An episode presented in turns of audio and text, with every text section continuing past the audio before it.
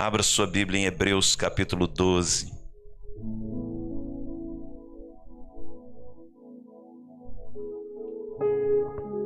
Hebreus capítulo 12.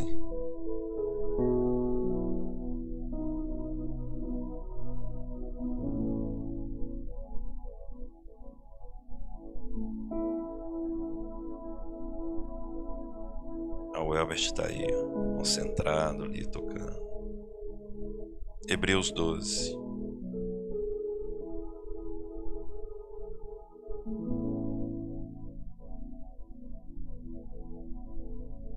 Essa semana o pastor Rodolfo veio aqui, eu esqueci de contar essa benção.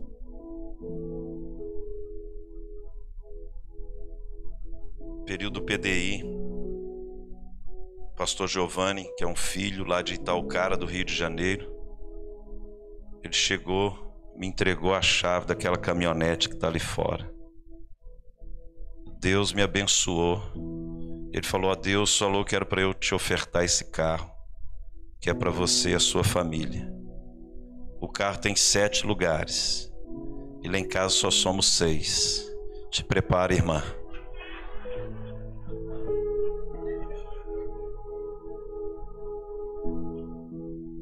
Vocês entenderam o que eu entendi também? Eu falei, Jesus, o lugar não é para o Senhor, que o Senhor já está aqui. O Senhor já habita em nós. Ou é, ou então a Rebeca vai casar. Ou Israel vai casar. Israel até baixou a cabeça.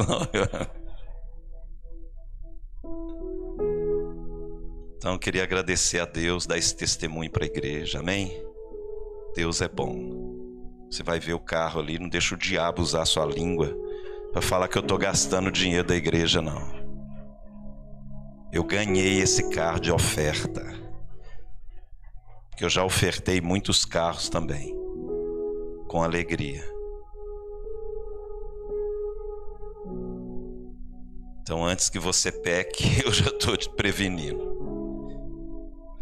Vamos lá, Hebreus 12, verso 1.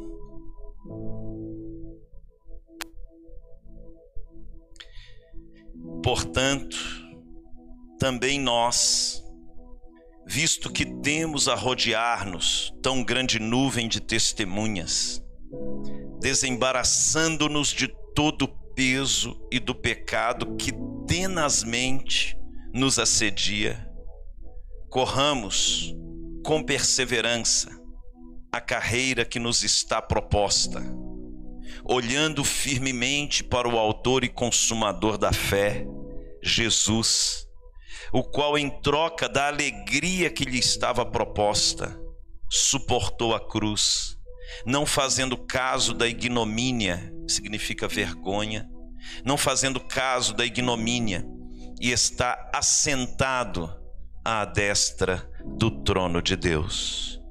Considerai, pois, atentamente aquele que suportou tamanha oposição dos pecadores contra si mesmo, para que não vos fatigueis, desmaiando em vossa alma.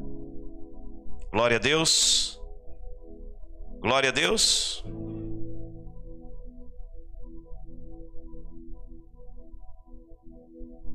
Essa é uma palavra de encorajamento que o autor de Hebreus nos traz, nos chamando a imitarmos o exemplo de Cristo, que foi perseverante em meio às provações.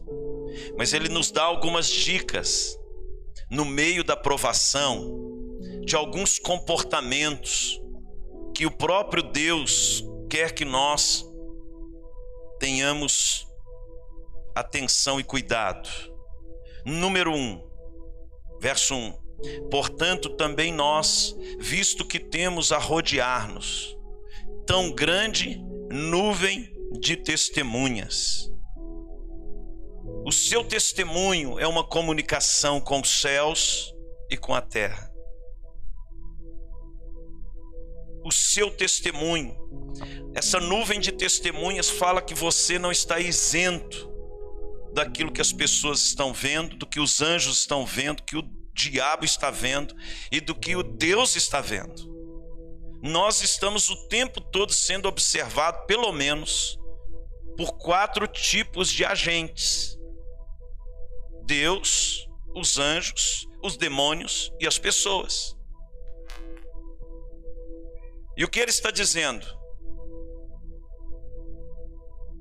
Nós temos um testemunho.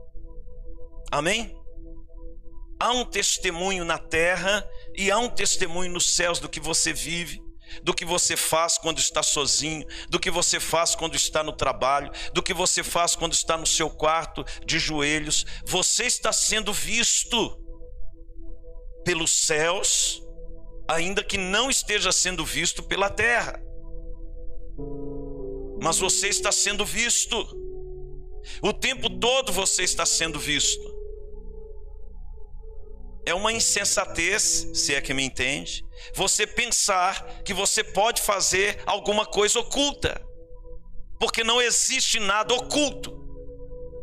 O que você faz, aparentemente oculto, está sendo testemunhado pelos céus, pelo inferno e pelo próprio Deus.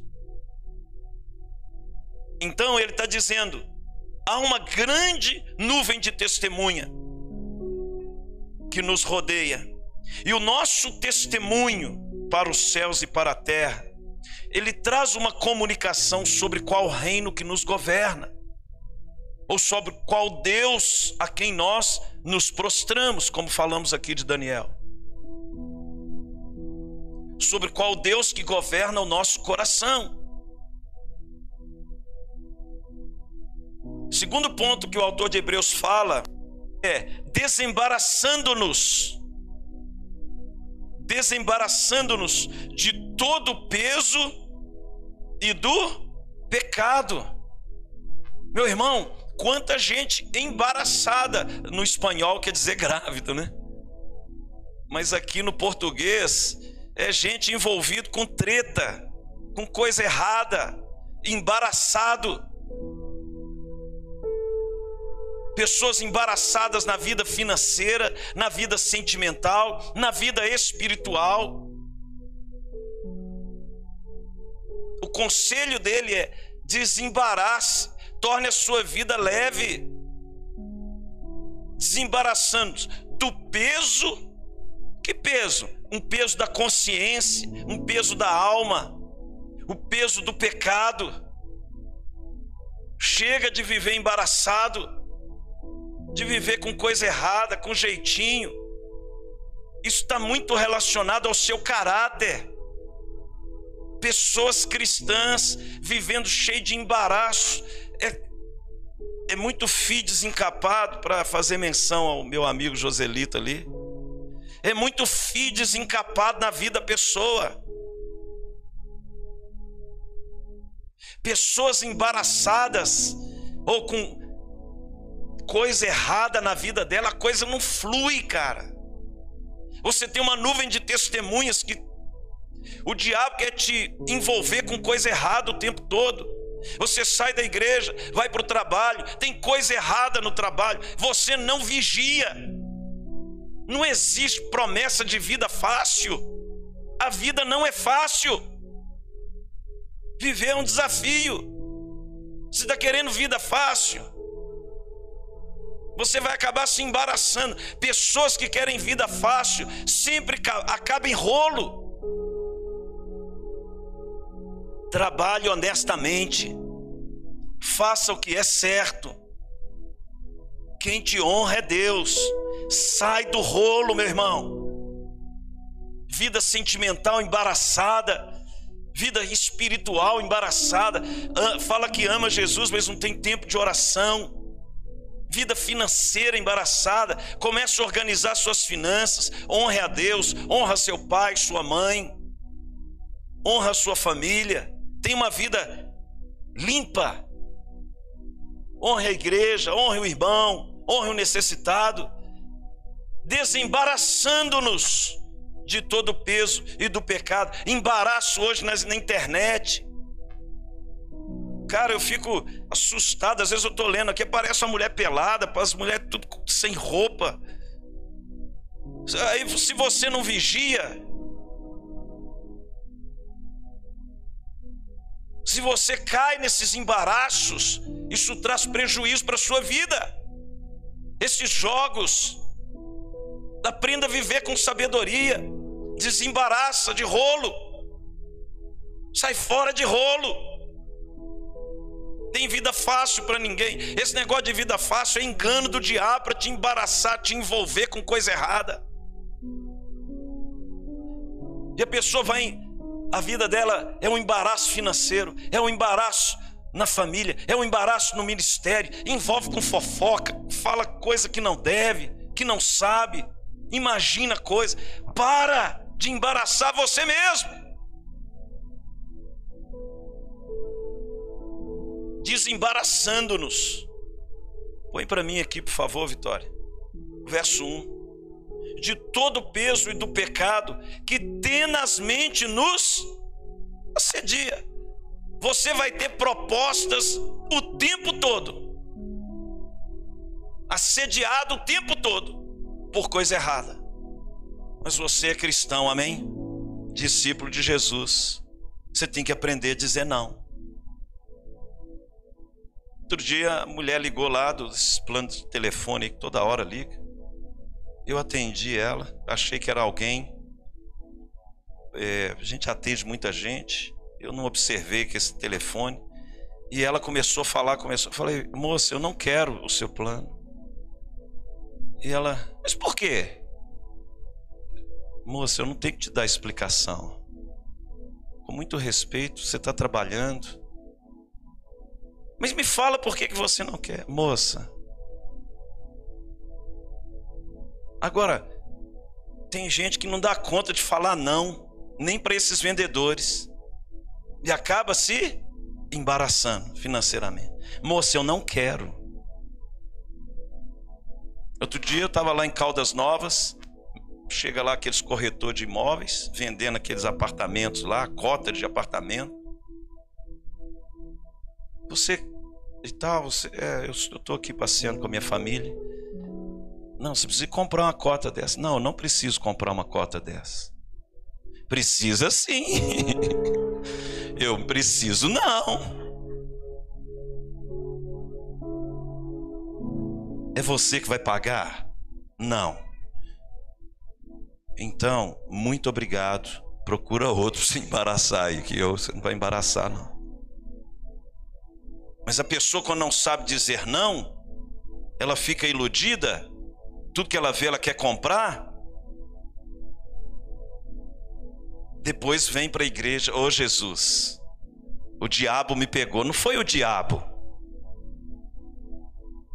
Você tem que ter governo, amém, irmãos? Você tem que ter autocontrole. Você tem que saber falar não. A pessoa se parasse na vida financeira, envolve com coisas. Ah, é um desejo dela, mas ela não tem condições de comprar. Não compre. Mantenha sua fidelidade a Deus. E tira o olho do meu carro, que você inveja. Vai orar. Eu já semeei muitos carros. O Corolla não. O Corolla é de Jesus, que eu já ofertei ele para a obra aqui. Você tira o olho dele. Então, quando você não se posiciona, você vai envolvendo com coisa errada sem perceber e depois sua vida fica presa. Você tem que ter a força para saber dizer não. Glória a Deus. Glória a Deus. O mundo espiritual está de olho em você, os vendedores também. é uma nuvem de testemunhas. Nós vivemos um tempo na Babilônia, aqui nesse mundo, se a pessoa não tiver força em Cristo, ela vai se embaraçar. Se seja livre de todo o embaraço em nome de Jesus. Eu quero profetizar que se tem filho escapado na sua vida, o Espírito Santo vai trazer unção e sabedoria sobre você, para tirar você de todo o erro cometido no passado, te dando oportunidade de um recomeço para uma vida com sabedoria, com graça, em nome do Senhor Jesus. Eu profetizo na sua vida sabedoria para a solução de casos difíceis. Em nome de Jesus. Em nome de Jesus. Vamos lá em Daniel, já que a gente está falando de Dandan, vamos lá. Daniel capítulo 5.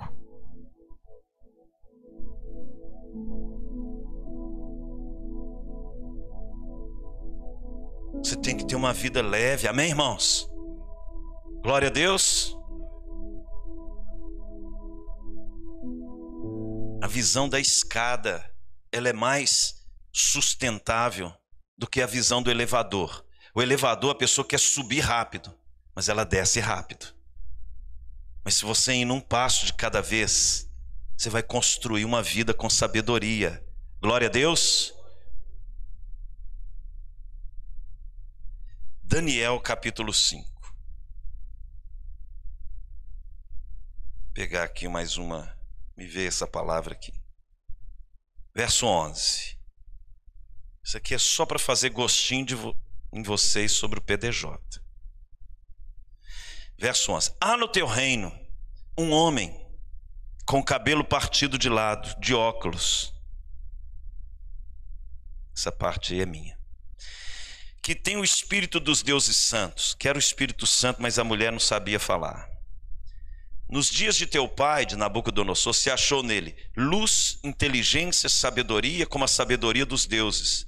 Teu pai, o rei Nabucodonosor, sim, teu pai, ó rei, o constituiu chefe dos magos, dos encantadores, dos caldeus, dos feiticeiros. Diga comigo, quem tem sabedoria tem autoridade sobre a obra das trevas. Então peça a Deus sabedoria que a todos Ele dá deliberadamente. Se você precisa de sabedoria para viver, aí você vai ter a autoridade. Olha, isso aqui é um testemunho da rainha mãe, da esposa de Nabucodonosor, dando um testemunho de Daniel. Olha o verso 12. Porquanto espírito excelente, conhecimento e inteligência, interpretação de sonhos. Vai recebendo aí. Declaração de enigmas, solução de casos difíceis se acharam neste Rogério. Neste o quê? Vou repetir, que você não entendeu, que você está aí com cara de desânimo. Anime-se. Porquanto espírito excelente, conhecimento e inteligência, interpretação de sonhos, declaração de enigmas e solução de casos difíceis se acharam neste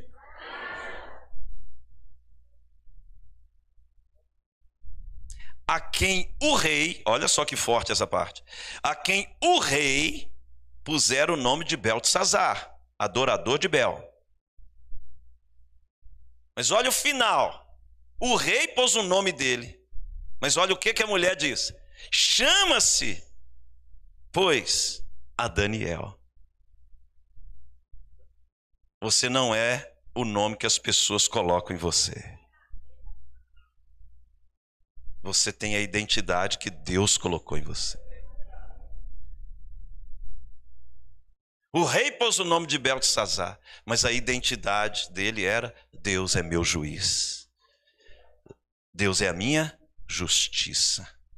E o que, que significa Daniel? Um homem que não vive com rolo, com bagunça na vida dele, com coisa errada. Ele, Daniel, é aquele que carrega a justiça de Deus. Homem justo, reto, íntegro, como, como Jó. Viste meu servo Jó? Justo e íntegro, temente a Deus, que se desvia do mal. Os céus estava dando testemunho de Jó, os céus davam testemunho de Daniel, os céus davam testemunho de Samuel. A nuvem de testemunhas. Agora, uma pergunta para sua reflexão: qual é o testemunho que os céus dão a seu respeito?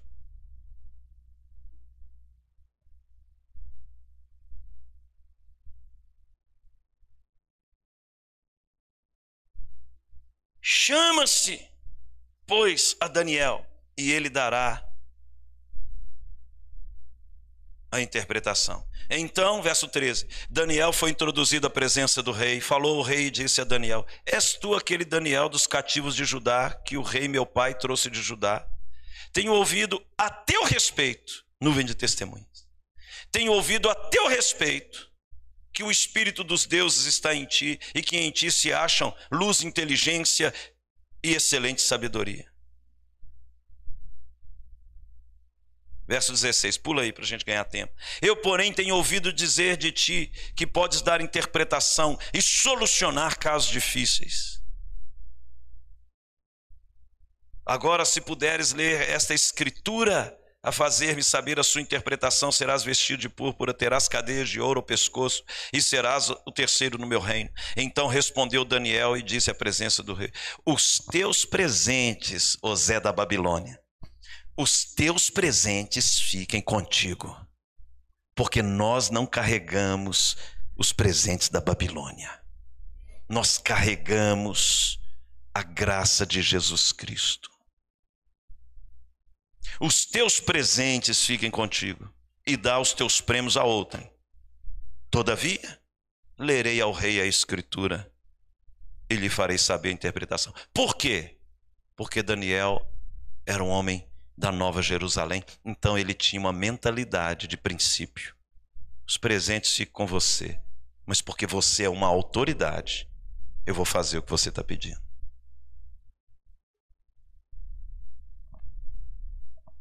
E ali, aí você vai ler aí Daniel, que é chapa quente. Você vai entender. Então, pessoas que têm uma unção de Deus para solucionar casos difíceis. E é isso que Deus quer te ungir hoje aqui.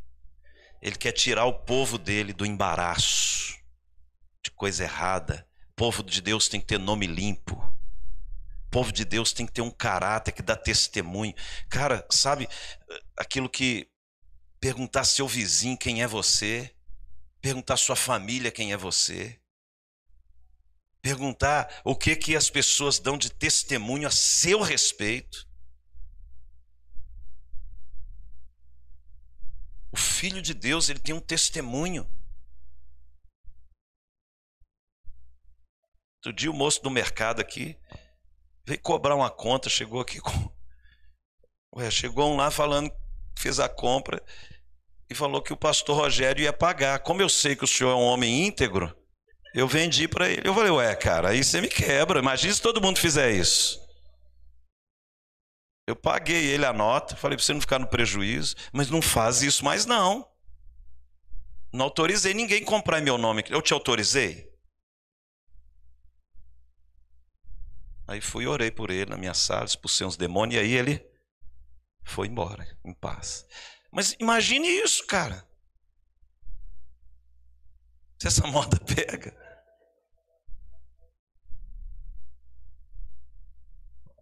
Você tem um testemunho, amém? Você tem um testemunho.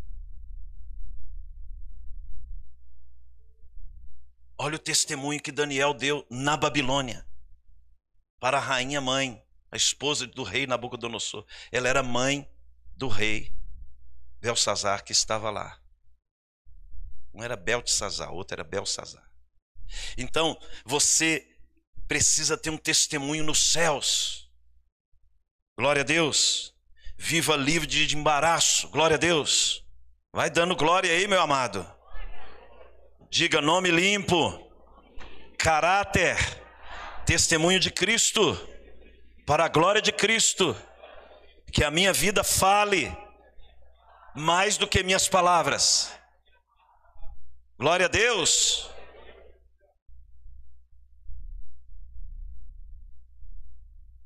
Situações desnecessárias, desgastantes, tomam seu tempo, traz aborrecimento.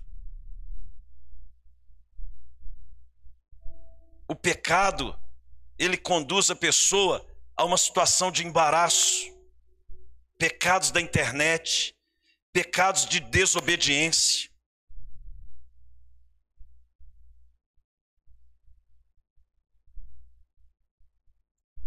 Conhecereis a verdade e ela vai te libertar de embaraço.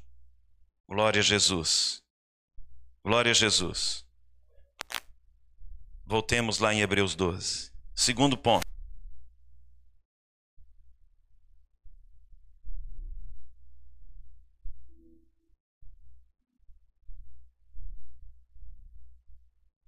Verso 2 dentro do mesmo contexto.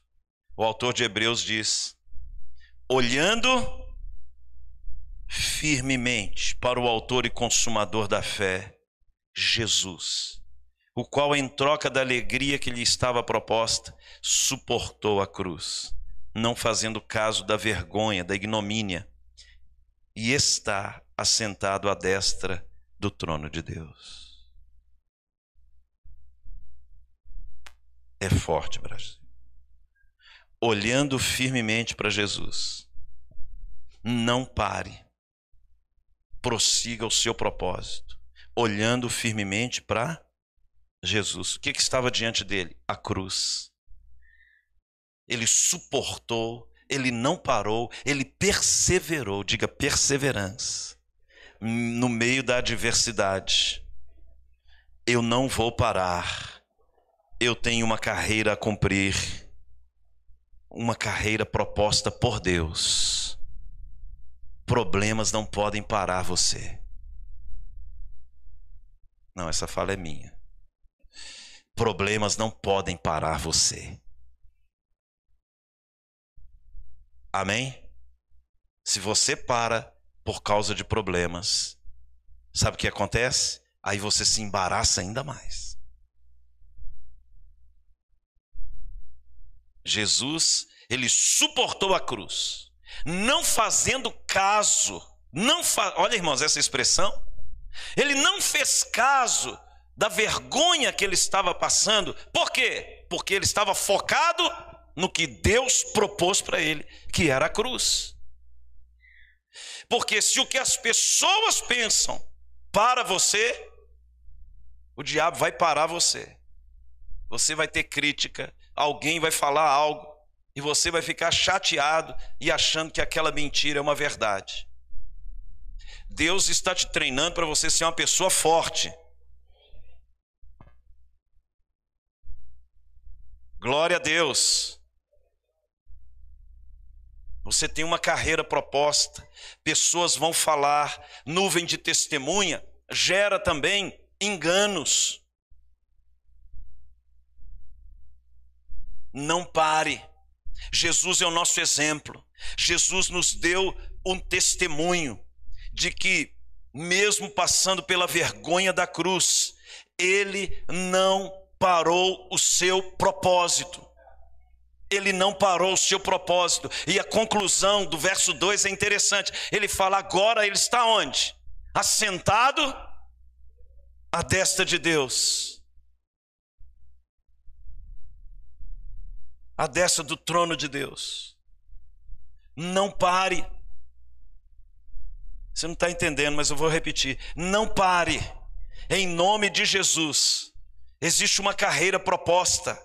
O diabo vai usar pessoas, vai usar situações para tentar parar a sua fé. Eu coloquei lá no grupo dos pastores agora à noite. Davi estava no pasto, mas no céu já era rei.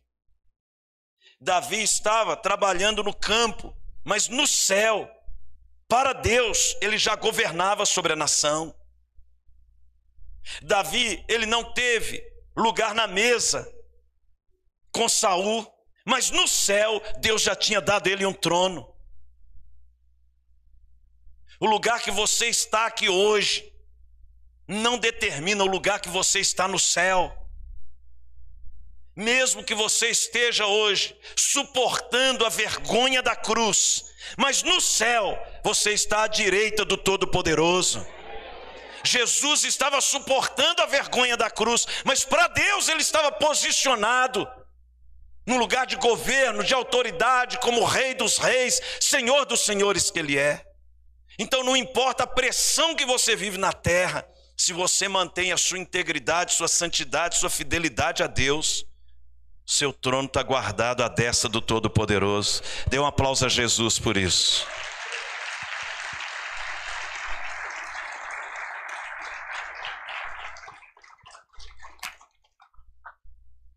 Cara, esse verso 2 é muito chapa quente. Olha o conselho do autor de Hebreus: olhando firmemente para o autor e consumador da fé, Jesus. Aí ele vem explicando por que, que nós temos que olhar para Jesus? Porque ele viveu aqui na terra, ele foi incompreendido, perseguido, traído, abandonado, rejeitado.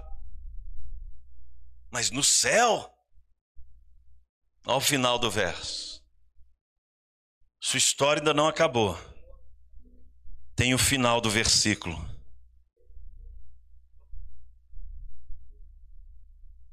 Suportou a cruz, não fez caso da vergonha, da perseguição, mas no céu,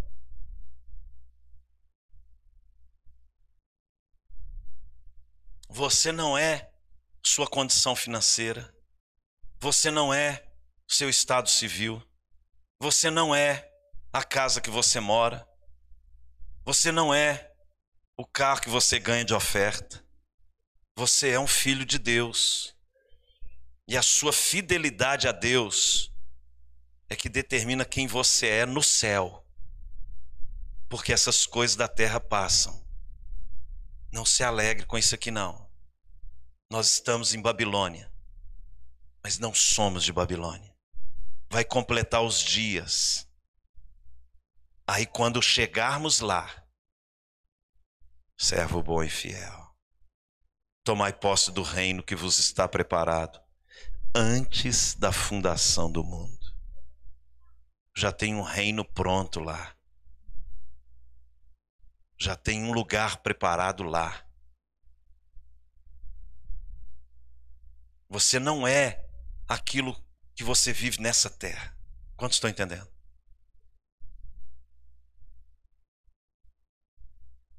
Não pare de buscar Jesus. Vamos ler juntos ali a primeira frase. Vamos lá, um, dois, três. Olhando.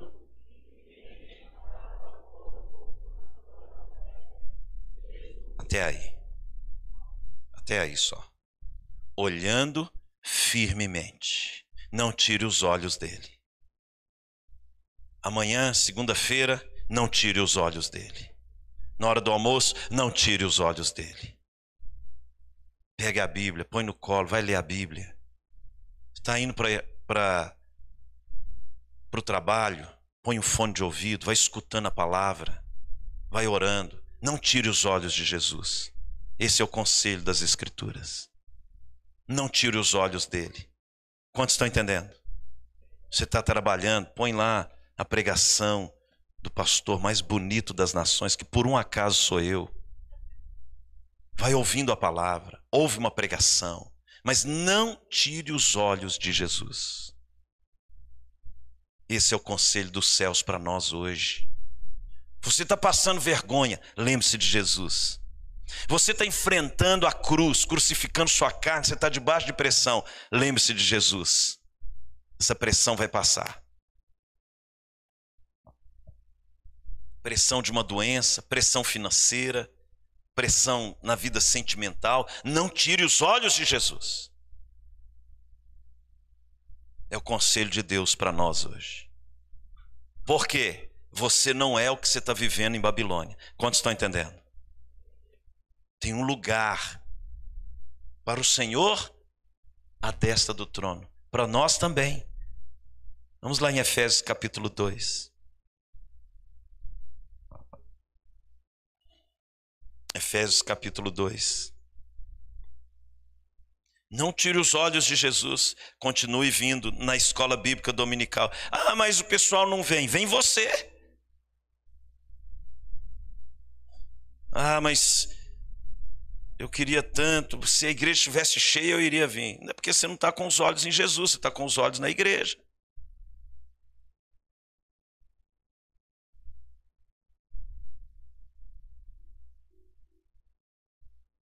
Gálatas, Efésios. Efésios 2.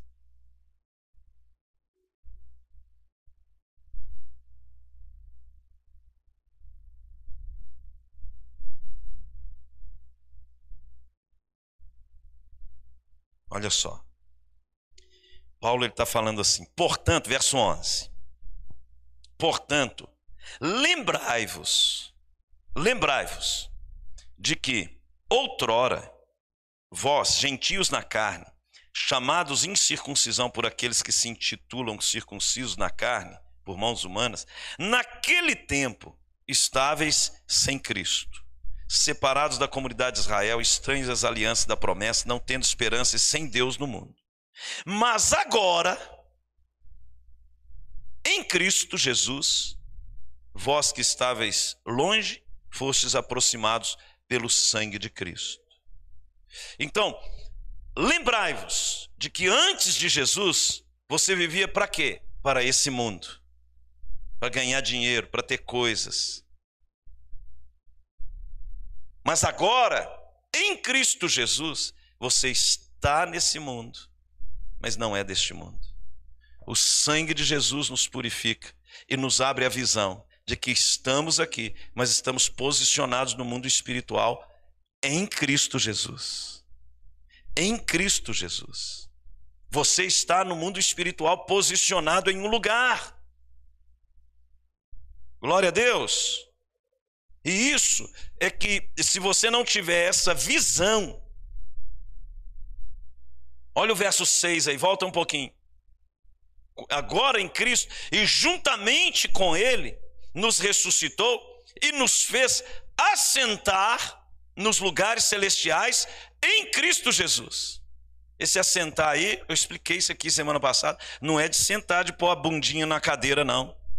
É o assentamento, de estar posicionado. Então você está assentado em Cristo Jesus, posicionado. Ele está falando, mantenha os olhos em Cristo, suporta a pressão da cruz, não faz caso da vergonha porque você está posicionado no mundo espiritual.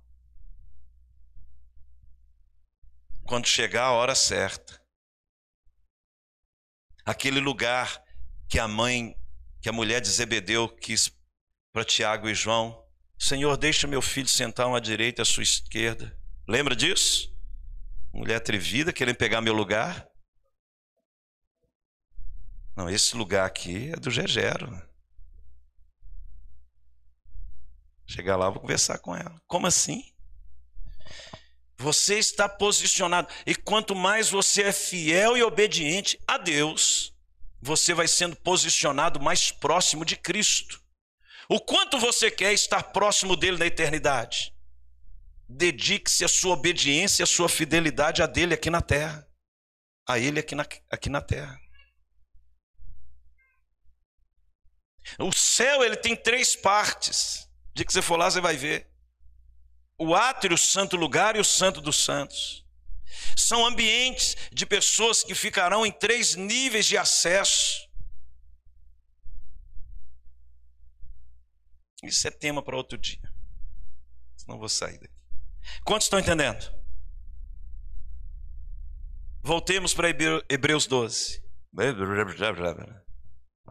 Hebreus 12.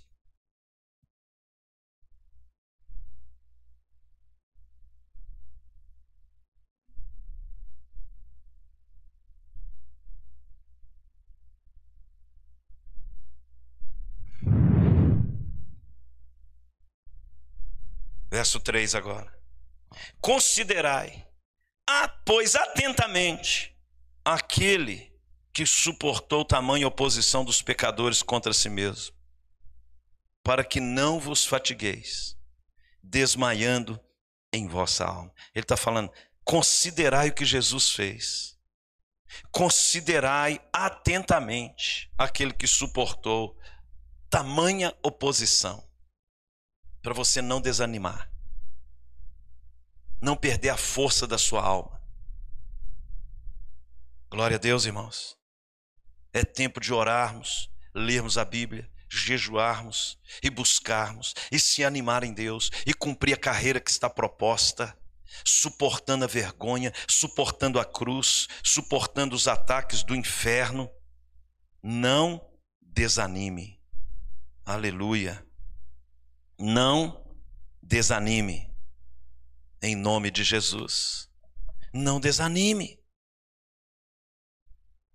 Nós vivemos um tempo das pessoas cabisbaixa, depressiva, oprimida, angustiada. A força que você precisa está em Deus. A força que você precisa está na sua fé. É interessante esse aspecto da fé, porque quando nós deixamos de considerar o que o Senhor tem feito por nós, você tem uma fé que ela te movimenta no plano natural e uma fé que te movimenta no plano espiritual. Por isso que você está posicionado na terra, mas também está posicionado no céu. Existe uma fé para se mover na terra, mas existe uma fé que te movimenta nas regiões celestiais, uma fé sobrenatural. O livro de Hebreus ensina isso. Volta aí um pouquinho no capítulo 11 de Hebreus.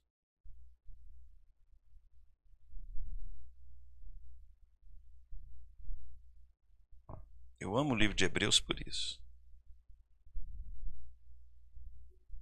Verso 1. Ora, a fé é a certeza de coisas que se esperam. Diga, mundo espiritual a convicção de fatos que não se vê. Então ele está falando de uma certeza de algo que você não está vendo. Essa é uma fé sobrenatural. Agora, existe uma fé natural. O que, que é isso? É a maneira como eu me comporto aqui na terra, que é o bom testemunho. Olha o verso 2.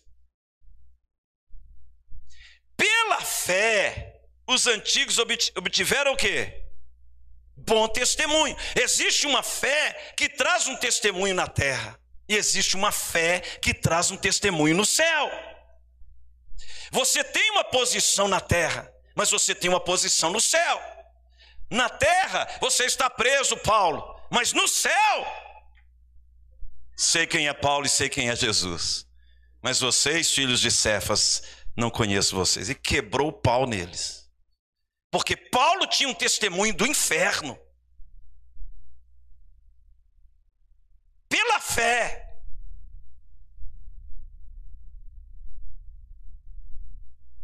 Santo é o Senhor. Verso 3. E aqui eu começo a conclusão. Pela fé, entendemos que foi o universo formado pela palavra de Deus, de maneira que o invisível veio a existir das coisas que não aparecem. Cara, o universo aqui é o seu universo. Qual é o mundo que você está construindo pela fé? É um mundo de desânimo, de tristeza? Qual é o mundo? Pela fé. Vou ler de novo o verso 3. O universo foi formado. Deus criou todas as coisas pela fé, sim ou não? Você cria o seu mundo pela fé, pela palavra de Deus que sai da sua boca.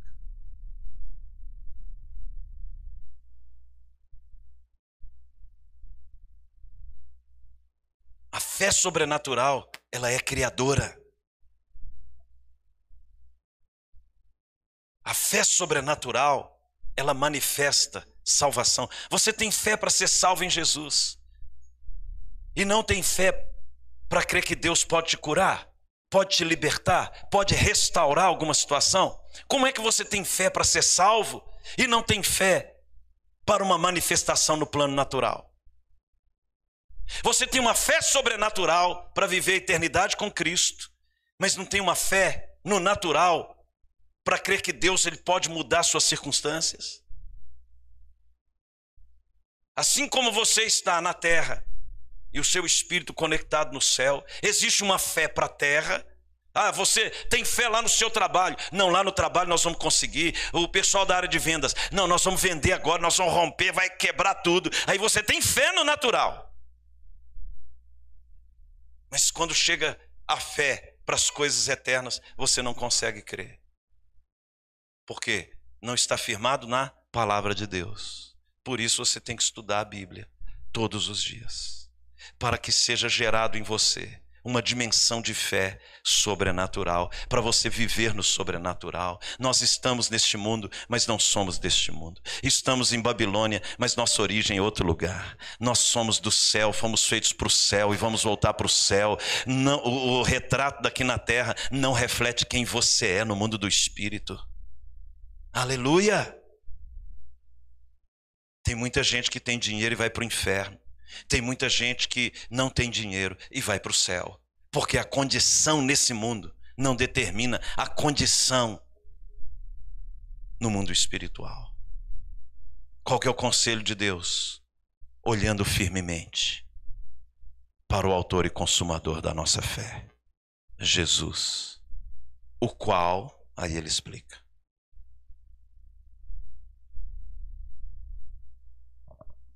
Quantos estão entendendo? Diga: a fé sobrenatural não se baseia nas coisas deste mundo, nas histórias deste mundo, nas experiências pessoais. A fé sobrenatural se baseia na palavra, no que Deus diz que é possível. E Ele me diz que tudo é possível àquele que crê. Uma fé, uma fé que é resultado para onde eu estou olhando, para quem eu estou olhando. Eu estou olhando para Cristo, para viver o sobrenatural. Aleluia. Golias vem para mim com lança, com... mas o Deus de Israel, Ele vai entregar todos os meus inimigos nas minhas mãos. Você é um incircunciso. Você está injuriando contra o Deus Todo-Poderoso. No natural, Davi não podia derrubar esse gigante. Mas no sobrenatural, ele estava firmado na palavra. Como é que você mantém os olhos firmes em Jesus? Olhando para a palavra declarando a palavra, ouvindo a palavra, lendo a palavra. Amanhã, no horário de almoço, leia a palavra. À noite, leia a palavra. Quando você tiver um tempo, ande com a palavra, medite na palavra, estude a palavra. Guardei as tuas palavras em meu coração para não pecar contra ti. A tua palavra é luz para os meus, lâmpada para os meus pés, luz para os meus caminhos. A tua palavra, ela me santifica, me fortalece, ela me liberta, me dá sabedoria. A tua palavra me prospera, tem vida eterna nela. Examinai as escrituras, porque nelas julgais ter a vida eterna. A tua palavra. E você vai se alimentando da verdade. E você sai de uma fé natural. E gradativamente, pela palavra, você começa a viver o sobrenatural.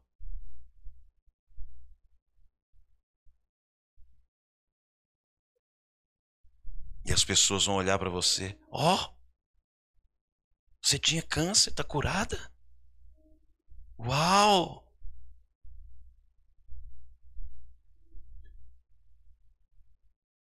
Não, até você casou? Sobrenatural isso.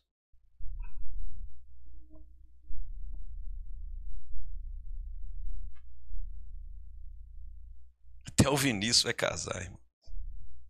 Então, é sobrenatural. O que te faz transicionar da terra para os céus é a palavra de Deus. O que te faz transicionar da terra para os céus é o seu temor a Deus. Estão entendendo, Daniel? Homem de oração, homem da palavra homem que não se dobrou para os deuses da Babilônia, homem que não negociou e aceitou os presentes da Babilônia.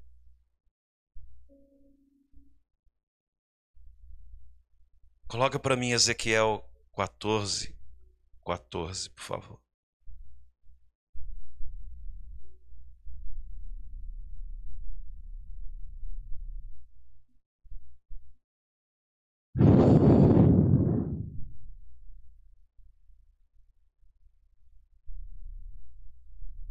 Verso 14.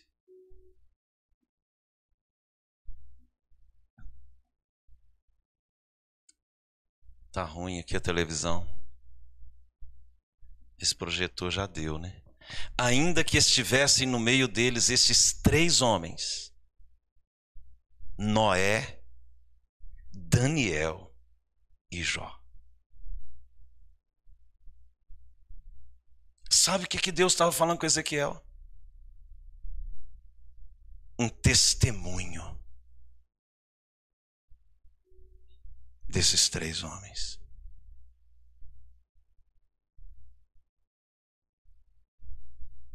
Transicione sua fé. Estão entendendo? Se envolva com a palavra de Deus. Feche seus olhos. Tomara que no céu tenha um testemunho a seu respeito, a meu respeito, que glorifique a Jesus Cristo, nosso Senhor.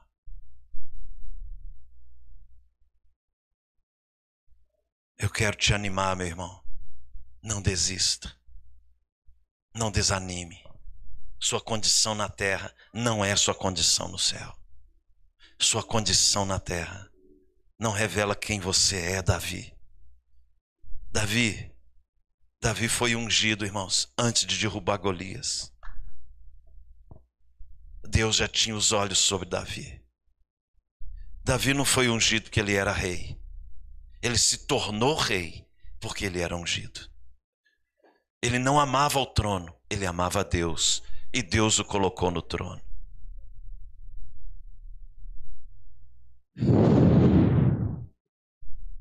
Você não é a sua condição na terra. Jesus está te chamando hoje a transicionar sua mente. Decida ser alguém lá e não aqui. Decida ter reconhecimento lá e não aqui. Decida manter os olhos firmes em Cristo e não nas coisas desse mundo. Tira os olhos de Babilônia, coloca os olhos firmemente no autor e consumador da fé. Tira os olhos não, coloque os olhos não naquilo que ele pode te dar, mas coloque os olhos nele, por meio dele e para ele. Sua condição aqui nesse mundo, mas ele é cativo da Babilônia. Mas lá o céu da testemunha dele. Profeta Ezequiel, ainda que Noé, Daniel e Jó.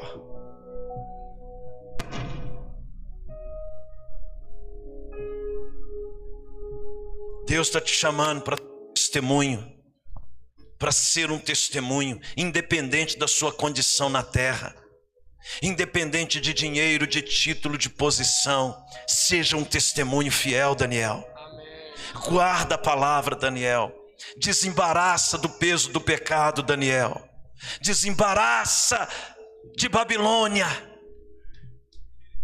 Desembaraça do pecado.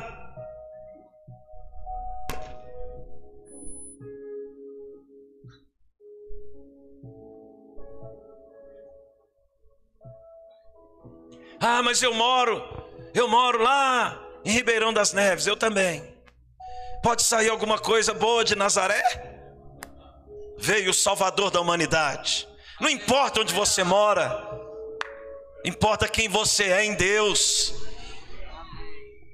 Ah, mas a minha casa é tão pequena. Não importa o tamanho da sua casa, a raposa tem os seus covis, as aves dos céus têm os seus ninhos, mas o filho do homem não tem onde repousar a sua cabeça. Mas nos céus, ele estava à destra do Deus Todo-Poderoso sua casa, o lugar que você mora, o que, que você faz, não determina quem você é no reino dos céus.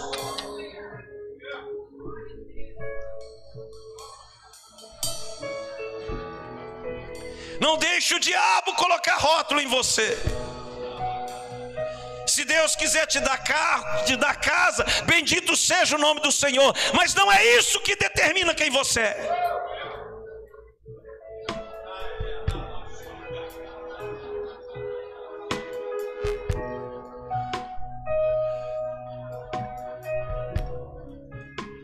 Há uma unção sendo derramada de sabedoria, de revelação e entendimento. O Senhor está desconstruindo enganos aqui essa noite.